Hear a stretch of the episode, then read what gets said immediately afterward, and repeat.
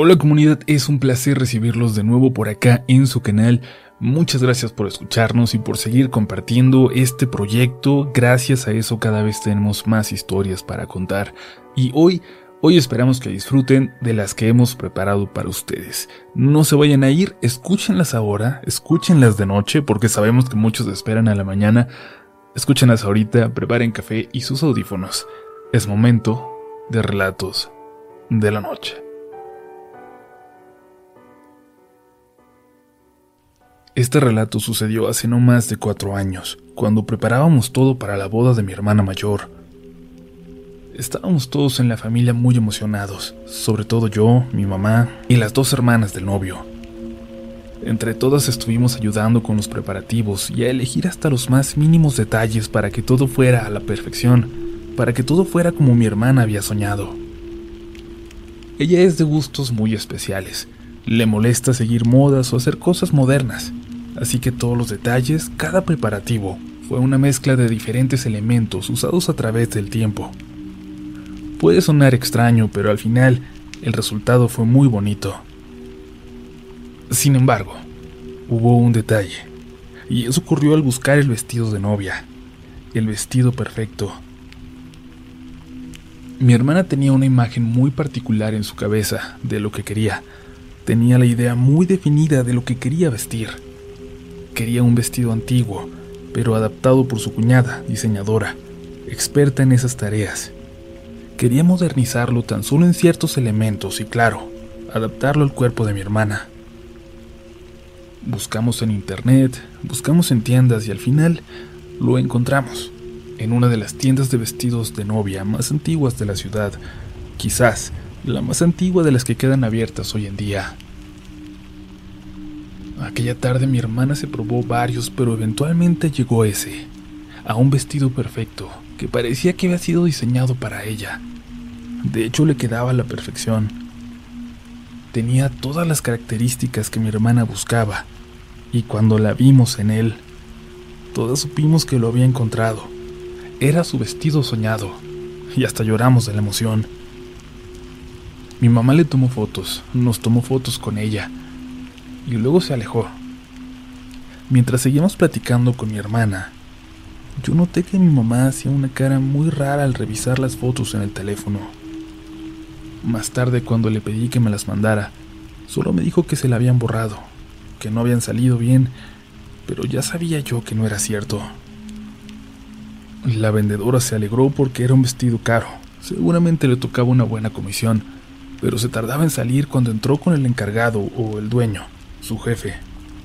Le preguntamos si todo estaba bien y al final de cuentas salió y dijo que sí, que no había problema. Pero esa otra persona salió y de mala cara nos acompañó a la caja a pagar, cobrándonos de forma hasta grosera. Luego salió la vendedora con el vestido en su caja y nos despidió con una sonrisa, muy amable. Hasta nos hizo olvidar el mal momento que nos había hecho pasar el que nos cobró. Claro, se nos hizo raro, pero no como para seguir hablando al respecto, mucho menos ante la emoción de por fin tener este vestido. Lo llevamos a la casa del novio para que lo arreglaran y mi hermana se lo volvió a medir. Y luego, después de un rato, lo dejamos y nos fuimos a la casa. Por internet mi hermana le enviaría algunos de los cambios y detalles que quería que se modificaran a su cuñada, pero no alcanzamos a discutir nada de eso. Ese vestido solo pasó dos noches en casa del novio, y fueron suficientes para darse cuenta de que algo muy extraño estaba ocurriendo con él. Lo primero pasó cuando aquella tarde llegó el papá de mi cuñado de trabajar. Escuchó como si alguien trabajara en el estudio y saludó. Desde adentro, una voz le respondió. Se le hizo raro pensando que no era la voz de ninguna de sus hijas, pero seguramente sería alguna amiga o alguien más que les estaba ayudando. No le dio importancia y se fue a su recámara. Por la noche, ya tarde, llegaron sus hijas y él salió para saludarlas, preguntándoles quién se había quedado ahí en el estudio. Le dijeron que nadie, y él les dijo que clarito había escuchado que alguien estaba trabajando ahí. Se rieron un poco de él, pero En ese momento, les pidió que guardaran silencio. Escuchen. Ahí anda todavía.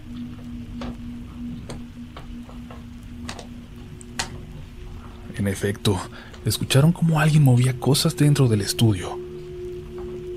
Pero al entrar los tres, juntos se dieron cuenta de que no había nadie ahí. Ellas dos creen mucho en lo sobrenatural, así que pensaron que podría tratarse de algo que viniera con ese vestido tan viejo. Alguien que se casó con él o que quizás no alcanzó a hacerlo.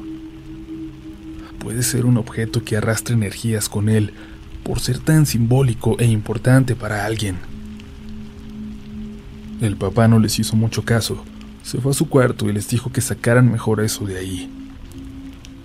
El novio de mi hermana llegó por la mañana. Estaba fuera de la ciudad por trabajo y llegó apenas amaneciendo del aeropuerto. Apenas se colaba la luz del sol por las ventanas. Cuando dejó sus cosas creyó ver de reojo que alguien pasó corriendo y se metió al estudio. Alguien vestido de blanco. Por un momento pensó que era mi hermana, su novia, midiéndose el vestido y escondiéndose para que no la viera aún, pero rápidamente cayó en cuenta de que era absurdo pensar que estaría ahí a esa hora, haciendo eso. Se acercó al estudio. La puerta estaba entreabierta. Ni siquiera quiso ver hacia adentro. Tan solo la cerró y se fue a dormir. Se durmió un rato y cuando despertó, ya hasta se le había olvidado aquella extraña sensación que tuvo al llegar, aquella extraña experiencia. Mi hermana y yo estuvimos ocupadas todo ese día y no pudo enviar avances para la modificación del vestido. Pero esa noche ocurriría algo que echaría esos planes por la borda. Mi cuñado se durmió temprano porque no había descansado bien por el viaje, así que a eso de las 10, mientras su papá y sus hermanas cenaban, él ya estaba acostado en su cuarto. Alguien abrió la puerta. Entreabrió los ojos y se dio cuenta de que no estaba soñando. Había alguien ahí. Buscaba sus lentes en el buró pero no los encontraba. Él ve súper mal sin ellos así que solo vio a una figura blanca, blanca por completo, como si fuera alguien en ese vestido, con el velo puesto sobre el rostro. Dijo el nombre de mi hermana por reflejo, y la figura solo ladeó la cabeza, y con total tranquilidad salió del cuarto. Mi cuñado gritó y se acercaron todos a ver qué ocurría. A pesar de que el vestido estaba intacto, le comentaron todo esto a mi hermana y mi mamá la convenció de regresarlo. Ella había visto algo en esa foto que nunca nos dijo. A final de cuentas, su cuñada le hizo un vestido muy parecido a ese, pero sin la historia, ni nada de lo que traía detrás.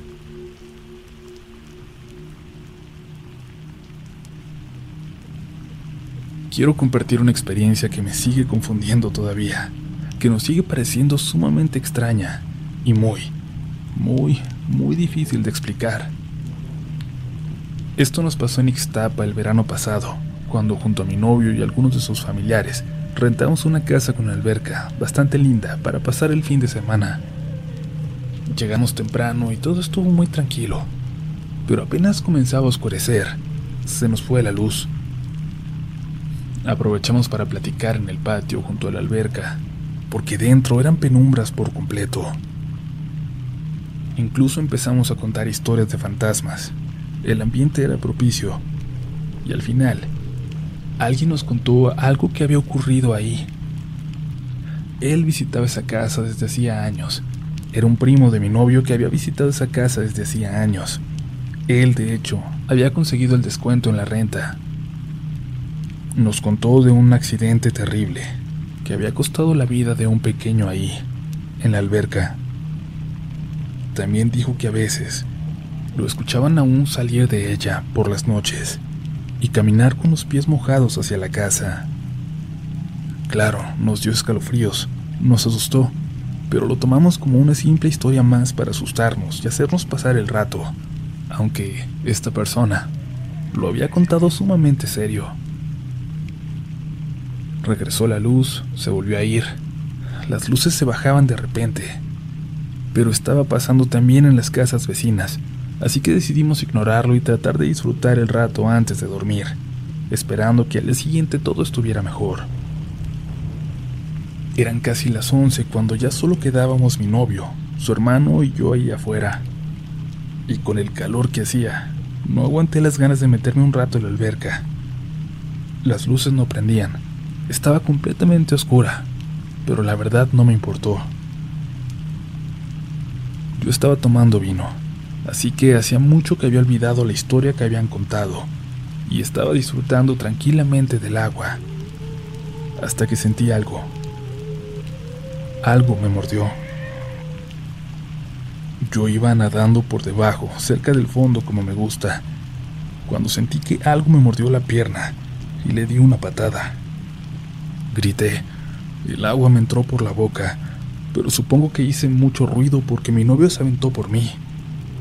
Me subió y su hermano me sacó de la alberca para revisar qué me había pasado. Yo no dejaba de gritar. No dejaba de gritar que algo me había mordido. Hasta salió su tía, espantada por los gritos, para revisarme. ¿Y saben qué es lo más extraño? Que en el pie sí tenía la marca de aquella mordida.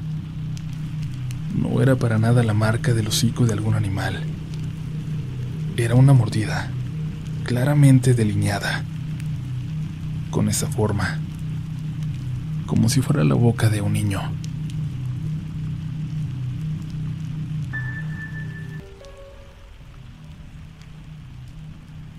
Mi historia es la siguiente, y la comparto sobre todo para ver si alguien más, en algún momento, de alguna forma, ha pasado por alguna situación similar. Esto que voy a compartir es la única cosa paranormal que me ha tocado en la vida. Sigo sin ser tan creyente, y en casa no ha ocurrido nada más. Nada desde entonces. Ocurrió no hace mucho cuando me enfermé de salmonela por comer en la calle y la enfermedad me tiró por completo por varios días. Vivimos solos mi mamá y yo, así que ella se dedicó a cuidarme y atenderme todo este tiempo. Además pasaba Julián, mi mejor amigo de la escuela, todos los días para llevarme la tarea. Uno de estos días me sentía especialmente mal lo recuerdo todo como entre sueños de lo horrible que me sentía. Me desperté de repente pensando que era de madrugada. Había dormido todo el día y estaba oscuro, así que había perdido la noción del tiempo por completo. Entonces me llevó el olor de mi mamá cocinando algún caldito para mí. Vi la puerta abierta del cuarto, el reflejo en el pasillo de la luz de la cocina prendida todavía. No sé por qué agradecí que no fuera de madrugada. Necesitaba abrazar a mi mamá. Me sentí muy mal. Y luego lo escuché. Escuché lo que me atormenta todavía. Me escuché a mí. Escuché que mi mamá dijo que regresara a la cama. Está bien. Contestó. Contesté. Contestó algo con mi voz algo que estaba allá afuera en la cocina con ella. Le dijo que sí, caminó hacia los cuartos, al pasillo, y cuando se acercaba a la puerta cerré los ojos. Los cerré, los apreté por completo porque no podía hablar, gritar ni moverme. Me sentía como congelado. Cerré los ojos, pero escuché como esta cosa, lo que sea que haya sido, pasó de largo por el pasillo como si se fuera a salir por la puerta de atrás. Frente a mi puerta estaba la del cuarto de mi madre. Como pude intenté levantarme en cuanto no le escuché en el pasillo. La voz no me salía para gritarle a mi mamá. Cuando por fin pude hacerlo, ya me estaba levantando de la cama, muy mareado. Mi mamá llegó y me ayudó a acostarme, y por un momento pensé que todo había sido un sueño una alucinación, que todo estaba en mi cabeza. Ya casi está la cena, ahorita te la traigo, me dijo mi mamá. Pero ya no te levantes, por favor, que me sacaste un susto horrible ahorita que estabas allá a oscuras en la sala. Sí, mi mamá vio algo. Algo que le contestó. No recuerdo qué más le dijo, qué más escuché. Pero era mi voz. La oí claramente. No sé qué habrían hecho ustedes, pero yo nunca le dije a mi mamá lo que pasó. Me lo callé esperando que se lo llevara el tiempo. Y en efecto, nunca más nos ocurrió nada. Nunca volví a escuchar nada similar. Pero me da mucho miedo pensar qué fue lo que ocurrió aquella noche. ¿Qué fue eso que mi mamá vio? Comunidad, tenemos una historia más. Agradecemos de antemano la confianza a todas las personas que nos han hecho el favor de compartir experiencias tan personales con nosotros. Vamos a la última historia de hoy. Sueñen bien, no vayan a tener pesadillas y no se vayan a despertar de madrugada, por ahí de las 3. No queremos que seas el siguiente protagonista de Relatos de la Noche. Mi mamá dice que Aranza regresa todas las noches. Siempre, si ponemos atención, si abrimos un poco la ventana quizás desde nuestras habitaciones para el jardín y escuchamos con cuidado, nos daremos cuenta de que anda por ahí, moviéndose entre los árboles. Dijo mi hermana que ella una vez la vio debajo de la higuera, asomándose hacia acá. Pensamos que tal vez por eso se comenzó a secar. Se están secando todos los árboles, poco a poco, desde hace mucho. Si hacemos memoria, sí coincide con aquella noche en que nos dijeron que andaba una mujer dando vueltas por el patio. Nos dijeron los vecinos, sin saber el espanto que nos provocaban. Ellos tenían poco de cambiarse, poco de hablarnos. Si no, hubieran sabido que la descripción que nos dieron era la de Aranza. Hubieran sabido tal vez quién era. Hubieran dejado de asomarse a nuestro jardín, temerosos de verla. Nuestra historia con ella comienza hace muchos años, cuando mi hermana y yo estábamos apenas en la secundaria. Fue cuando mi papá empezó a cambiar. Ya cada vez estaba menos tiempo con nosotros. Cada vez convivía menos. Se iba todos los fines de semana. Cuando mi mamá lo confrontó, le preguntó si tenía otra relación. Mi papá solo dijo que no podía explicarle, pero no lo negó. Y entonces empezó a enfermar. Pero seguía sin decirnos nada, sin confesar. Se puso muy flaco, muy delgado, se veía muy mal. Mi mamá decía que era por la culpa, por el estrés de tener que mantener algo tan grande a escondidas, algo que ya todos nos imaginábamos.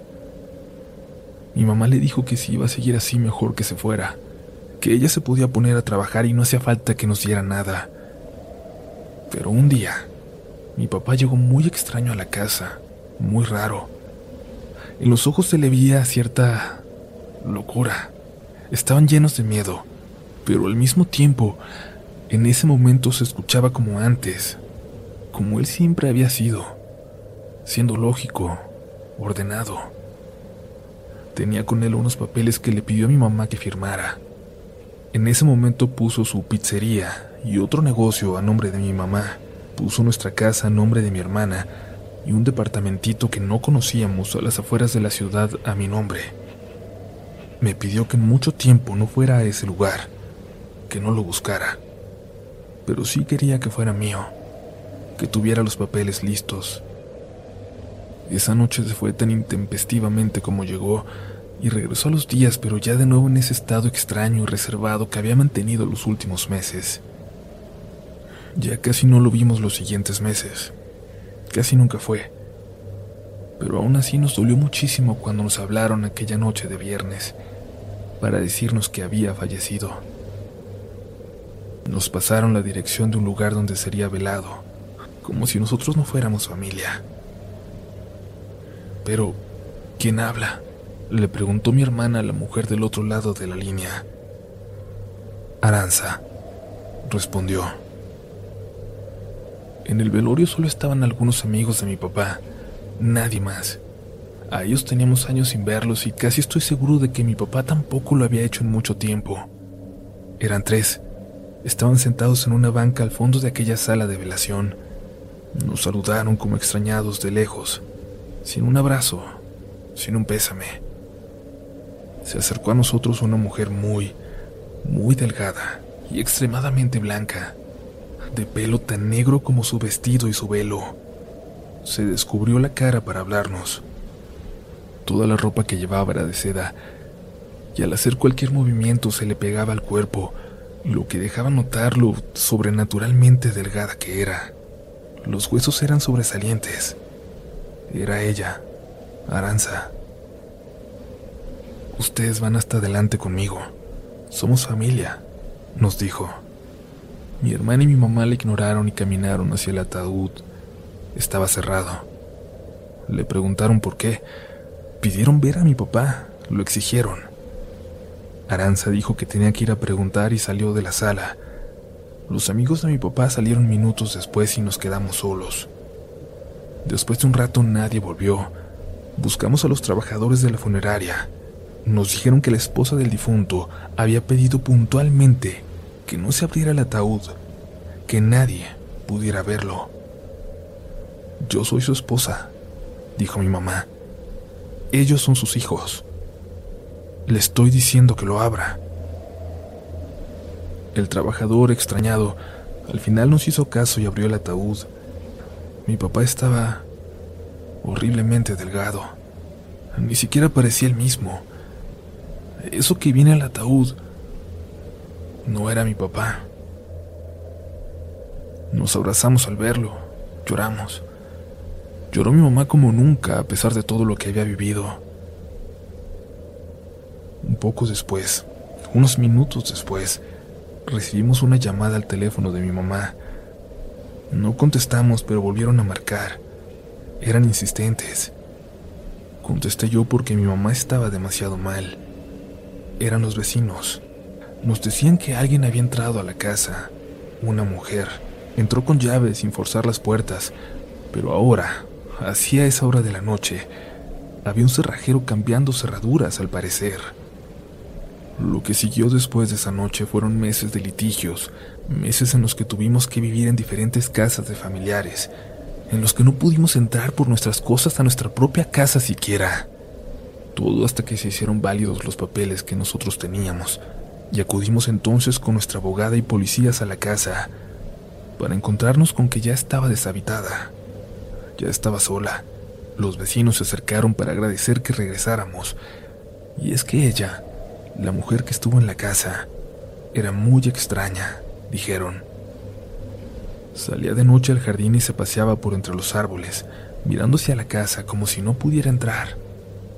Dicen que la veían con cuidado sin que los viera porque les daba mucho miedo, pero nunca la veían entrar.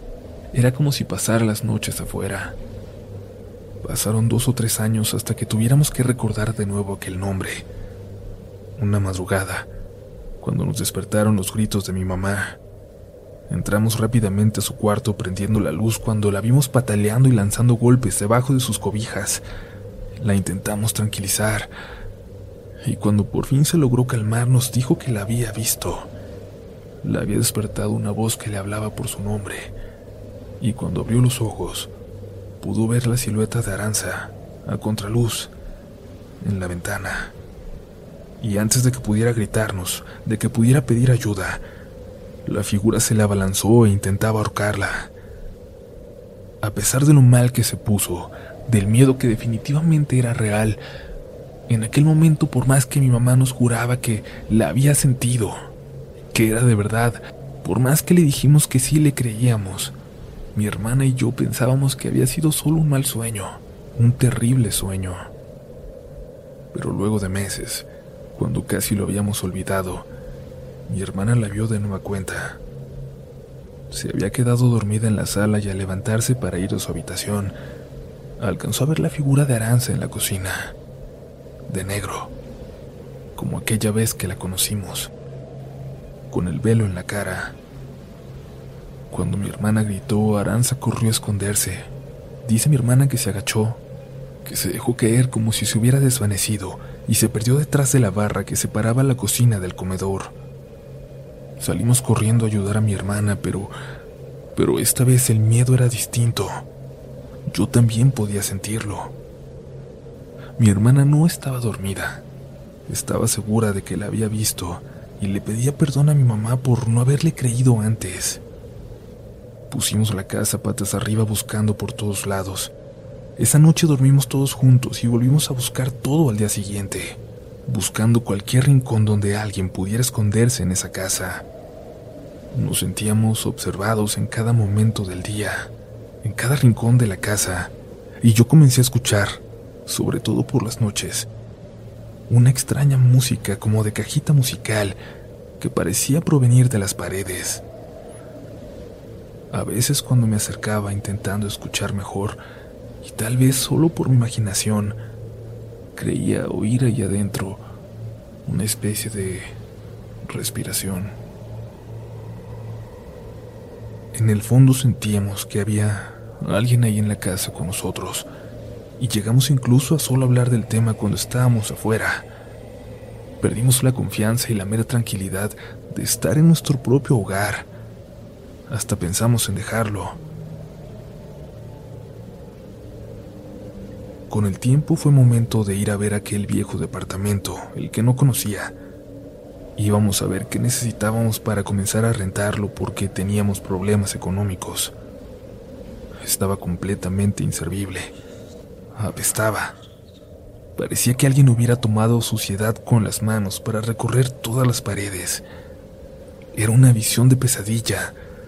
Había hasta símbolos y grafitis por todos lados. Olía como si fuera refugio de vagabundos los otros tres departamentos en ese piso también estaban vacíos, aunque al menos por fuera no parecían haber sufrido de lo mismo que el nuestro. La portera del edificio, Luz, había conocido a mi padre y a Aranza, la cual, según Luz, había dependido tanto de mi padre ese último año que no le extrañó nada cuando ella murió a los pocos meses de que él falleciera. Empezamos a hacer cuentas en la mente mientras la mujer continuaba platicando sin saber quiénes éramos, sin saber que nos hablaba de mi papá. Tratábamos de calcular más o menos en qué momento había fallecido Aranza. Regresamos a casa golpeados emocionalmente por todo, pero a la vez con un terror muy profundo, visceral. La mujer que habló con nosotros sentía una profunda lástima por mi padre, tan profunda como el miedo que sentía por Aranza. Según lo que supimos, ella había regresado a ese lugar después de que dejó nuestra casa, y luego murió sin que nadie se diera cuenta, hasta que el olor lo hizo evidente. Pero la siguieron escuchando ahí. Siguieron escuchando que alguien habitaba aquel lugar hasta meses después no me atrevo a pensar. No me atrevo a sugerir siquiera que que pudo haberse dejado de escuchar la noche en que mi madre la vio en la casa por primera vez. Nosotros limpiamos nuestra casa por todas las formas y religiones que encontramos y eventualmente sí dejamos de escucharla, al menos no tanto como antes, y eventualmente dejamos de escucharla. Dejó de escucharse adentro, por lo menos, dentro de las paredes. No la volvimos a ver en los cuartos. Los vecinos de al lado se fueron. Llegaron otros que no conocían toda aquella historia. Los nuevos nos han llegado a describir a una mujer que se pasea por el patio. Los árboles están secando. Mi hermana la vio debajo de la higuera. Mi mamá dice que Aranza regresa todas las noches. Siempre, si ponemos atención, si abrimos un poco la ventana quizás, desde nuestras habitaciones al jardín, y escuchamos con cuidado, nos daremos cuenta de que anda por ahí, moviéndose entre los árboles. Seguimos rezando todas las noches. Seguimos prendiendo una hierba que deja su olor por toda la casa para proteger nuestra heranza, para mantenerla allá afuera.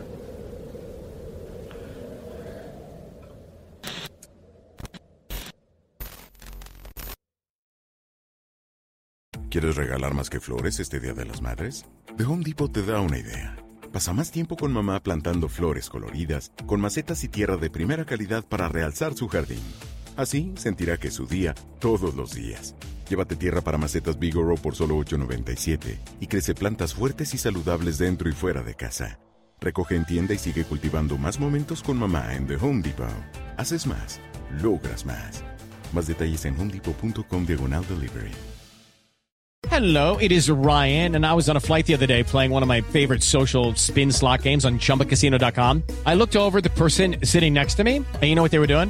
They were also playing Chumba Casino. Coincidence? I think not. Everybody's loving having fun with it. Chumba Casino is home to hundreds of casino style games that you can play for free anytime, anywhere, even at 30,000 feet. So sign up now at chumbacasino.com to claim your free welcome bonus. That's chumbacasino.com and live the Chumba life. No purchase necessary. Group. Void were prohibited by law. See terms and conditions. 18 plus.